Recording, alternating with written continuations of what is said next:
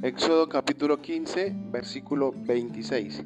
Y dijo, si oyeres atentamente la voz de Jehová tu Dios, e hicieres lo recto delante de sus ojos, y dieres oído a sus mandamientos, y guardares todos sus estatutos, ninguna enfermedad de las que envía a los egipcios te enviaré a ti, porque yo soy Jehová, tu sanador.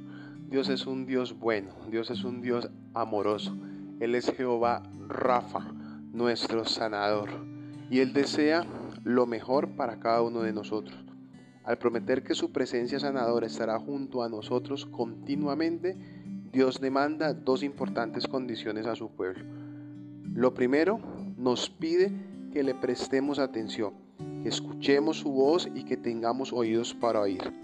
Dios siempre ha hablado a su pueblo y hoy nos habla a nosotros. Y Él tiene muchas formas de hablarnos, pero tenemos que cultivar una actitud receptiva a su voz.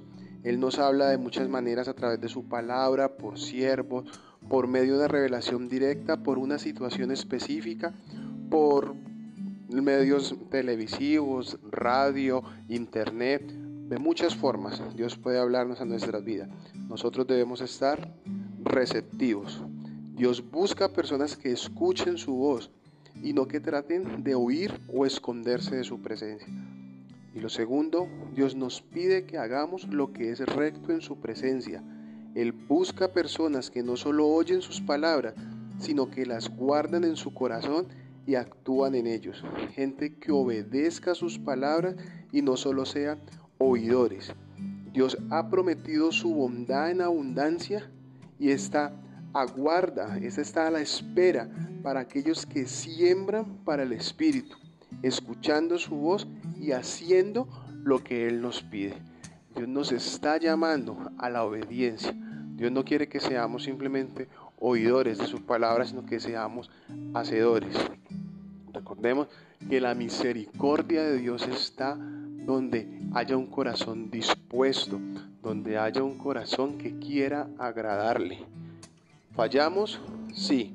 ¿Nos equivocamos? Sí. Pero donde hay un corazón dispuesto a agradarle, allí está la mirada del Señor con todo su amor inagotable, con toda esa misericordia, con sus brazos de amor para darnos su sanidad, para darnos su amor, para darnos su abrazo y para que cada día seamos lo mejor.